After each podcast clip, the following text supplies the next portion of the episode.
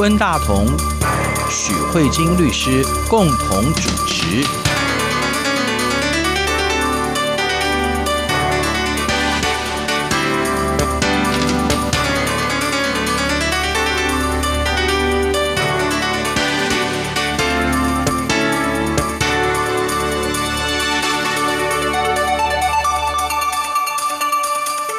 各位听众好，这里是中央广播电台两岸法律信箱，我是温大同。听众朋友大家好，我是许慧金许律师。最近在中国大陆有一条新闻，就是呃，有一个公司呢，他的员工隐瞒自己是所谓的老赖，也就是欠钱不还的人，被他公司发现以后呢，公司想要解雇他哈。这个案子是在江西哈，公司以他的员工在公司外面的表现来作为开除他的一个事由哈。我想，事实上是一个非常值得讨论的话题。那我们也知道，中国大陆这个江西省吉安市中级人民法院，他的这个审理认为公司是有理的哈。律师，您跟我们介绍这个案例，要跟我们讨论。呃，相关的话题，那律师您的考量是什么？哦，首先我看到这个新闻的时候，嗯、我是非常的好奇啊、嗯呃，因为在台湾的环境之下，嗯、对于这种失信被执行人，也就是所谓的老赖啊，嗯、在台湾是非常的陌生。嗯哼，那为什么这样说？其实欠钱不还的人到处都是。嗯，对。我想不会只有在中国大陆才有欠钱不还的人，台湾欠钱不还的人更多。嗯，那。关于欠钱不还，在台湾的评价上，债权人通常都会自认倒霉。嗯，大家通常对于欠钱不还的人，一般的流程是这样子的：打了官司，嗯，然后赢到了胜诉判决，对，对方还是欠钱不还，我们会做什么事情？嗯，就去向法院申请强制执行，查封他的财产。那万一查不到呢？就摸摸鼻子，自认倒霉，记得每五年去换一张债权凭证，然后避免自己的权利失效。对，大概就是这样，在台湾就是这样。对，然后在中国前面都跟台湾差不多，也是拿到法院的胜诉判决强制执行。那万一呢，强制执行没有结果的时候，这后续就不太一样了。那我觉得这几年中国对于这种呃失信的被执行人有很多。法律没有明文，但是各个地方法院有很多不同的做法。啊，对，比如说有的时候是来电打铃。对对对对，就是上次律师还介绍过，就是在公共场所。对，就是公布他的那个像十大枪击要犯这样的，然后啊、呃，再不然就是来电打铃，任何一个人打电话给你之前，都知道你是欠债不还的人。嗯、好，那有非常多的方式，那这些方式虽然法律没有明文，可是是中国政府所鼓励的，嗯、因为他们认为这样一旦把你的姓名抛头露面，让所有人都知道你是一个欠债不还的人，嗯、那他们觉得这样的一个好处是什么？大家。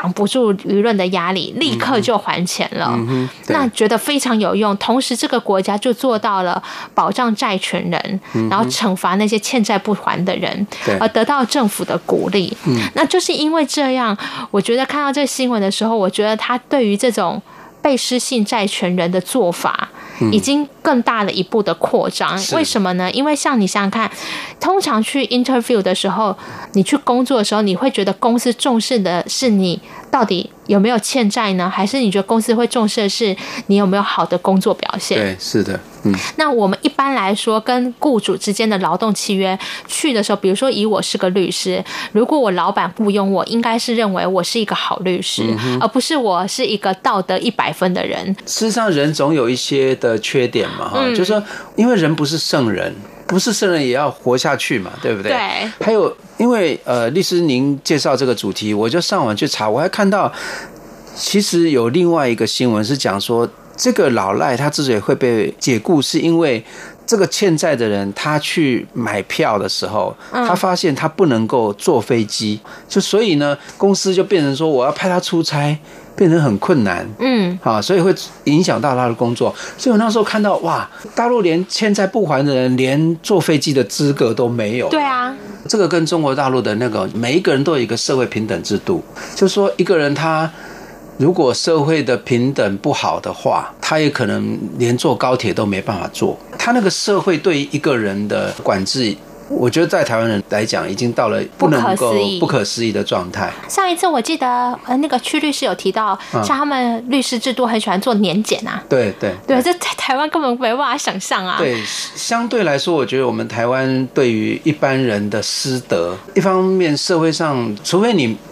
你是违背法律，当然会被处分啊。嗯、可是如果只是你的师德，他的处分也只是说处罚你这个部分，处分完就算了，嗯、对不对？他不会再扩张你其他的那个东西嘛。嗯、那甚至于说，一个人做了什么人家认为不名誉的事情，社会上基本上不太去攻击他。当然，如果有人刻意的炒作，那当然会有。嗯。嗯，可是，一般来说，大家对于别人的私事。基本上是比较睁一只眼闭一只眼的，嗯，感感觉上是这样，对，就说对于员工的师德所造成来的工作上的限制或是排除他，我觉得在我们的经验里面看起来是特例，而不是通例。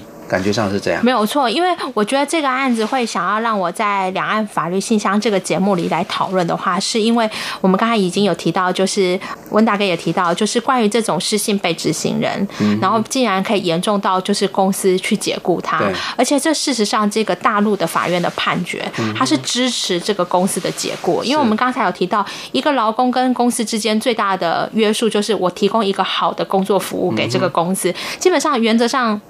疑似义务就已经尽了。对，我个人私德是什么样？感觉好像跟工作表现没有关系。如果是因为我不能胜任这个工作，你把我解雇掉还有道理。嗯、可是今天是我欠债，这时候这个法院的判决最后是认为说，既然我们国家对老赖有一些惩戒，嗯、那既然这样的惩戒应该要造成全民一起。来帮助政府达到这样的一个目的，所以企业这样做刚刚好是支持目前政府的政策，呃，所以要给予鼓励。可是这个部分在台湾很常见哦，因为像我刚才有提到，台湾是不是你执行无结果的时候会发债权凭证？可是这时候如果国家发现呢，你比如说假设是温大哥，你刚好在央广上班。你虽然名下都没有任何财产，可是非常确定你在央广上班，嗯、所以这时候国家就会发一个薪资移转命令，是到央广跟你的人资说，那个温大哥哈，现在外面呢欠某某某的钱，他名下没有财产，可是我知道他每个月在你这边会领固定的薪水，嗯、所以呢，你以后在拨薪水给温大哥的时候呢，要记得把薪水的三分之一提拨到。债权人的名下，你只能把剩下三分之二拨给温大哥。那如果假设是这样，在中国的话，不就等于通知了？嗯哼。中央火泵公司说温大哥是一个欠钱的人，对，所以赶快立刻 fire 掉他。嗯哼。可是台湾不是，台湾是一种就是哦，你是欠债，所以我跟央广来通知，那央广基本上人资不会因此就 fire 掉。有，我们电台曾经有过一个主持人，是外面很有名的主持人。嗯、我印象中电台有介绍一个通知，就是说，因为他可能跟外面的人有一些债权的纠纷，嗯、所以他的钱是被类似管制的，所以我们要给他的受访费。然后可能就要做一些特殊的处理，他可能是跟某一些人有一些纠纷，嗯，我们不会因为这样就觉得他这个人怎么样，对对对，我们还是会继续请他来上节目，并不会给予像中国这样说要形塑一个社会惩戒，他用的用词很很严厉，是要惩戒对。老赖的氛围。那这个是我觉得在这一点上面，我觉得是两岸很。不一样的做法，因为台湾可能就是你欠钱，那既然你有钱，你就我们大家能做的事情就帮你把一些钱扣住，然后提拨还给债权人。对。但是这事实上，我其实以前有做过公司的法律顾问嘛，我我知道人资很不爱这样的人，所以通常法律上不会造成解雇的理由，可是人资不喜欢有。这样的人为什么？因为你从一个角度来，其实人资不是歧视他，人资是说我做账很麻烦啦。对，所以人资如果假设在第一时间知道你本身是在外面有欠债，他会倾向于假设有五个候选人，他会倾向于说，那我就选跟你一样条件好的人，我就先选其他人，那我就不选你。对。但是如果一不小心被我选到了，并不会构成。离职的理由。对，对，对，我觉得这是第一个，就是关于这一次的新闻，中国跟台湾很不一样的地方。嗯哼，嗯哼，好，那这个地方，呃，我们就想，员工契约外的行为有百百种。嗯哼，以中国这个案子来说，只是员工在外面欠钱而已。嗯、那中国的法院认为说，欠钱似乎是一个。天理不容的行为，所以要极度的进行做社会的封杀，是所以公司可以因此而解雇。可是我们刚才已经比较过，台湾大概没有，但是员工还有其他的企业外行为，是不是全部都公司都没有办法做任何的处置？那这里面可能就以我现在这个讲的这个案件，就可能不是中国大陆的了，是我最近这几天在研究。欧洲的法院判决的一个案件，就是呢，因为今年嘛，应该。欧洲有很多外来移民的的新闻，所以大家可以看到有叙利亚的难民大量的涌入欧洲。那叙利亚难民大量的涌入欧洲，确实也对当地各个国家造成很大的影响。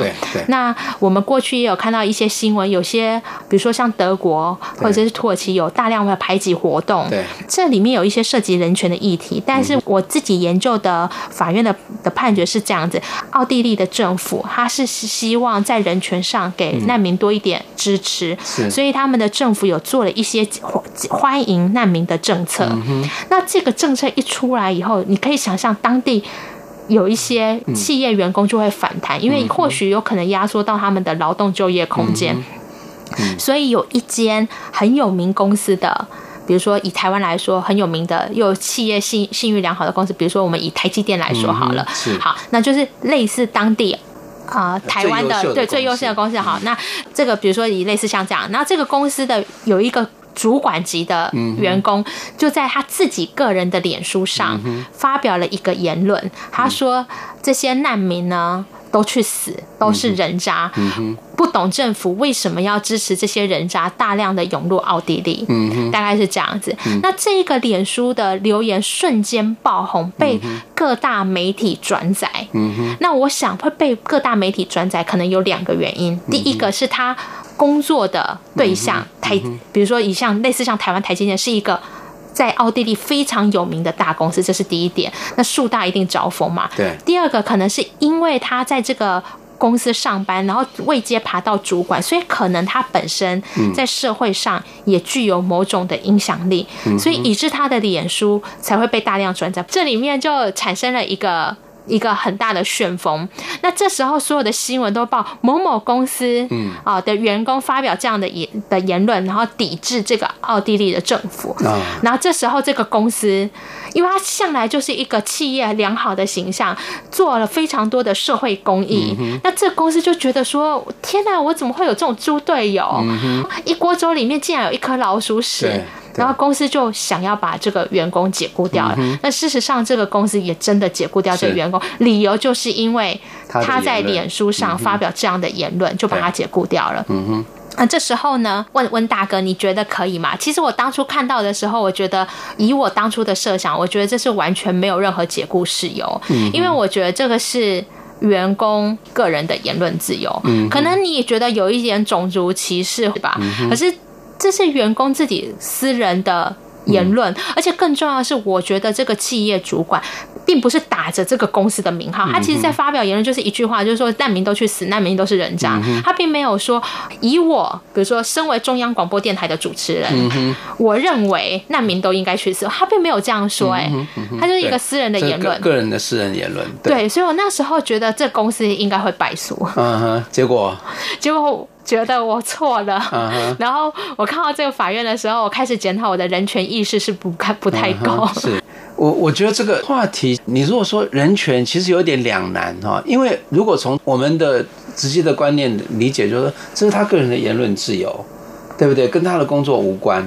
可是人权领域其实有一种，就是说，如果一个人他在人权上的表达是很恶劣的，这个人也有可能会被谴责。这个法院的判决最后认定公司是可以解雇，嗯，是发表这样族群歧视的主管。嗯，那他的理由我觉得也蛮有趣。他说，当一个人会打从心底发出这样一个仇恨另外一个族群那么强烈的言论，就代表他对这一些人已经丧失了一个。基本的信赖，那相对的，同样生活在这个社会里面的人，也无法对于这个主管给予同样相同的期待，因为毕竟公司是一个整体。如果我这公司有其他的难民被雇佣，那你又发表这样的一个言论，基本上很难想象你会跟他们平等的相处。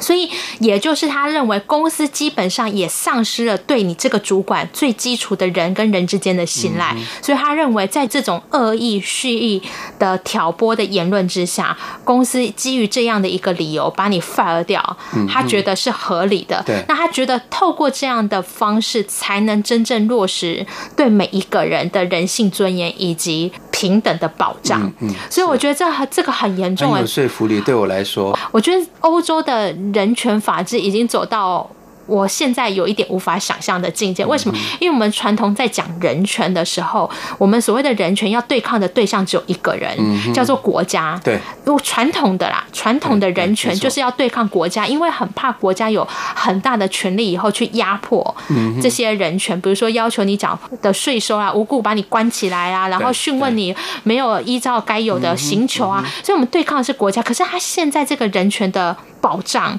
嗯，已经不是在对抗国家。请问这个企业说这样的话，这个企业主管他是国家吗？嗯，他不是，欸，哎，对对对，对，所以我就看到这个判决，其实我有点吓到。我不是不能接受他的理由，只是说，我觉得他们的人权已经走到一个更大的保障。我觉得在欧洲，我们看到德国的法律，他们像像譬如说，他们对于某一些言论，他们是压制的，认为这个就是保障人权。对对对，譬如说，在德国，你如果说。纳粹迫害犹太人这件事情是假的，这个人可能会接受刑法的处分，对对，会有仇恨性言论，对对，或者是诽谤这样子。对，所以我我觉得他们对于这一种所谓的极右思潮，或者仇恨思潮，或者反人类的想法，嗯，或者一个整个族群的那一种仇恨的言论，其实是。抱持着非常大的防范，哈，对对。那相对来说，你看我们台湾对于这种彼此之间完全没有任何论述内容，只有仇恨的言论。对对对，大家基本上是比较容忍，所以我觉得事实上是社会氛围的不同。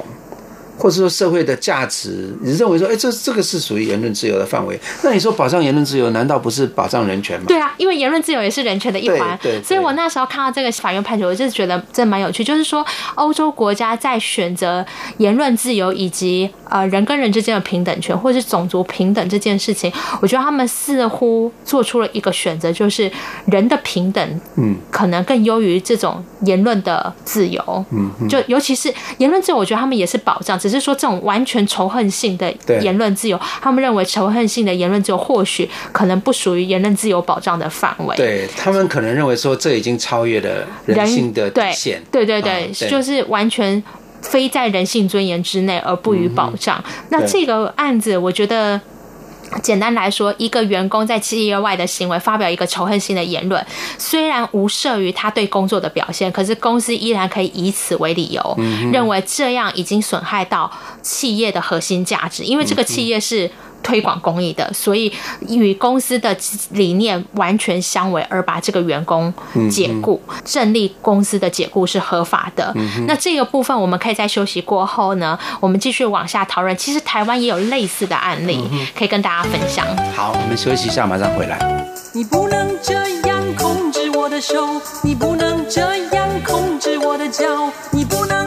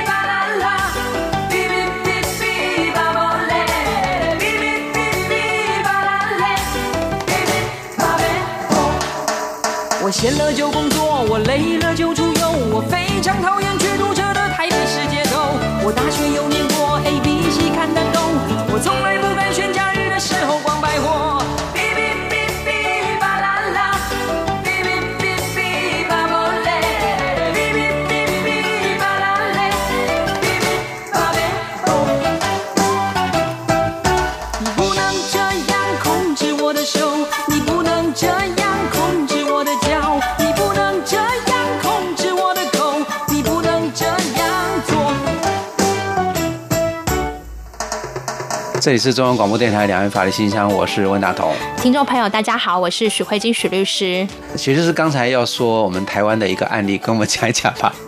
好啊，就是其实我们刚才比较就是员工私底下的行为，然后呢，比如说自己在脸书上的发言。那刚才在奥地利的言论是完全无视公司的表现。但我觉得说完全无视可能也有一点问题，可能他们公司就招募了很多难民吧，嗯、所以他可能就觉得不高兴，嗯、每天为什么要跟这些难民工作？嗯、那这样子，但台湾有一个类似的案例，嗯、就是台湾好好几年前，大概就八八风灾吧，嗯、然后造成好像小林村灭村，灭村。那个时候呢，我觉得台湾人其实蛮温暖的，就是在这样的情况之下，大家各地都很愿意伸出援手，所以呢，作为媒体这样的一个很重要的影响力。其实各个各个电视台也都很想，就是尽一份心力。那其中就有某一个电视台就跟大家讲说，现在这个很多救援的状况不明，如果有受难的情况，请欢迎 call in 进来，他会马上通报。就是你 call in 进来以后，他马上通报那些警局啊，或是救难队员去协助这样子。然后，嗯，就有这样的一个新闻。然后我觉得大家都上下一心，记者也很努力的去了解实地的境况。结果呢，这时候记者在接电话的时候，就接到一通。电话说我们这边受困了，然后请赶快派救援。然后实际查证好像也差不多。然后这时候呢，这个 A 记者就上报他的新闻台，主管跟他说：“那没关系，先不用通报。嗯”那记者就说：“可是不是电视台的政策就是要公公开这样讲，而且所有的民众每个人都很热心，你怎么可以欺骗乐听大众呢？”对。然后那个电视台主管就只跟他讲说：“这样才有新闻性。嗯哼，我们要持续让全国的民众继续。”投入在这一场救援的这样的一个状况，我觉得记者都非常的热血。你跑第一线的记者可能都非常的热血，他就炸掉了，他没有办法接受他们的公司主管对，只是讲表面话，为了新闻性，然后让这些还在受灾的灾民继续在危机之中。所以呢，他当下也跟主管对抗，主管说：“你再这样，我就把你调离接电话的单位，我看你怎么得到第一手资讯。”大概就是这样子。然后他回去越想越不对。他生气了，他就在脸书上发表这样的言论，他揭露这事情，而且用词非常的愤怒，因为我觉得记者口诛笔伐吧，然后就讲说什么虚伪的电视台啊等等之类的，然后脸书上的影响力是很大的，就电视台就受不了了。电视台第一时间就是把这个记者找来，就说：“哦，你可能误会了啦，我们其实也不是不通报，只是晚一点通报，我们必须要收集到怎么样，就找了一些借口，然后就跟这个发文的记者说：‘我希望你把这个对电视台不利的言论撤下。’那这个记者认为说，今天你之所以会来跟我道歉，而且你立即采取行动，并不是因为我第一时间跟你回报，而是因为我发表了这样的一个言论，你抵挡不住言论的压力，所以我认为这件事情应该让。”大家来公平，所以这记者也很硬，他也不撤下。然后结果呢，电视台受不了了，过两天再把他找过去说：“我觉得啊，你的那个工作属性跟我们本电视台不合，我决定把你解雇了。”然后记者就更生气了，然后这个案子就变了，进入法律的官司，就变成的重点就是一个记者在他脸书上所发表的一个新闻跟意见。对。然后影响到了电视台的啊名誉，对，那可不可以让电视台以这个为由去把这个记者解雇掉？然后这个案子其实也蛮有趣的，因为在第一审的法院里面呢，其实法院是支持电视台的，他认为说电视台其实已经在第一时间跟记者解释，那这里面呢，因为我觉得很多时候是这样，观点不齐全，可能记者有他自己的角度，他当下是觉得生气的，可是可能电视台里面有一些行政流程是记者。不了解，所以就造成一些误会。所以有些法官就是用比较严格的方式说：“哎，其实我觉得电视台不是完全没有做事，只是电视台做的事情没有全部跟你记者讲。所以你记者呢，就本身身为记者，你又没有查证，你就讲这么言论。他可能只是呃，就是说一个比较。”片面的观点。对。或许法官可以去看说，哎这个电视台在这个整个新闻事件当中，它整体的处理，对对对，其实并没有想象中的说谎这样子，所以然后法官就把这样的一个查证的责任全部都灌在这个记者身上，认为说，既人家既然电视台已经跟你沟通了，对，在你了解这样的全部的事实了以后，照道理说你应该撤下，结果你不是，你还任由这样的一个议题继续延烧，然后让很多网友在上面就骂说某某电视台烂死了，拒看等等，他认为这样确实是已经对公司造成损害，而认为公司的解雇有理由。是，然后这个案子后来就得到很多呃社会团体的支持，所以开始有很多律师介入了。然后这个案子到了二审以后，法院认为在第一时间中，以这个新闻记者，你说他没有实际查证，可是他以他实际亲身经验去应对他的电视台的主管，然后得到的说明，然后怎么样？他认为他依照他的亲身经历写出。这些亲身经历的评论、评价，对，这应该是记者的对的言论自由，而且可受公平，而且法院这时候就不是把查证义务责任全部都灌在这个记者身上，他会认为。对于这样的一个新闻跟文字的接收，应该是阅听者可以去消化跟评判的。比如说你，你电视台你也可以发表声明啊，然后让所有的人去评论到底这里面是是非非曲折是谁。对，所以他认为说，记者在这个当下，而且更重要的是，记者是一个好意。嗯记者他之所以揭露这样的事情，他并不是故意要诋毁这个电视台，而是他觉得受灾的民众是很重要。所以法官考量的种种，就认还是最后认为。这个电视台解雇这样的记者，无意是要压制电视台里面不同的声音，而认为这样的一个解雇是非法的。我觉得这其实就某种程度上，你可以看到，就是以中国大陆的话，基本上我觉得员工契约外的行为可能构成解雇的事由。然后呢，奥地利这样的一个激烈的言论也可以。可是你会发现，台湾还是有一点不太一样。就像温大哥讲的，台湾的。呃，我觉得台湾某种程度上非常自由跟多元，嗯、就是对于员工企业外的行为，都会有一种就是雇主你好像不需要管那么多。对，这一个法院最后判决出来彰显的价值，大概是有一点类似。嗯，对，所以我们就透过几个不同案件的员工企业外行为，然后不同法院、不同地区的，嗯，然后跟听众朋友分享。对，所以我们可以看到，呃，同样的状况会有不同的。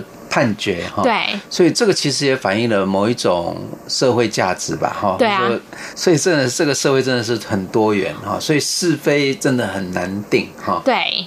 不过呃，就员工跟尤其是记者哈，他他自己的个人的言论自由跟报道的良出于良知的报道，跟公司应该说任何一个新闻部门，他都应该要具备同样的。同样的信念跟同样的做法，嗯、可是在这当中，如果员工跟电视台有冲突的话，就是究竟要如何的去处理？我我觉得其实牵涉到的是电台主管对于新闻自由的。就是我觉得是他的那个胸襟的问题，对，我觉得是这样。所以很多事情无涉法律，只涉胸襟，真的，我觉得很多时候真的是这样。呃，而且法律有时候只是一种工具而已。对，所以有时候真的要怎么处理，真的是一念之间哈。就是说，一个一个员工基于他的良知而对公司有有一点批评，那公司是不是有雅量？嗯，还是说公司就觉得你要整肃？对，就是你绝对不准不准批评公司。我觉得这个其实就管理上来讲，我基本上还是当然，这可能是因为我是一个员工，嗯，对，所以我基本上认为说，对，员工的责任就是每天都说老板的坏话。呃呃、我以前受过的时候，天天都没有一天不抱怨老板全身不对劲。对，可是你现在做老板了。哦，我可以理解，所以我都会让他们抱怨。啊，是，因为我觉得这才是正常的公司。对对，事实上是没有错的，这样公司才会有活力，而且事实上。这样公司的气氛其实上会比较好。对，因为,抱怨如果大家都只是出于良知，出于每一个人的观点，那那本来就是可以对啊对啊事情，没错，对、就是有冲突然后达成共识，或许才是一个更好的公司的。没错，对啊。好，谢谢许律师。好，谢谢温大哥，也谢谢各位听众，我们下周再见，拜拜，拜拜。不能这样控制我的手。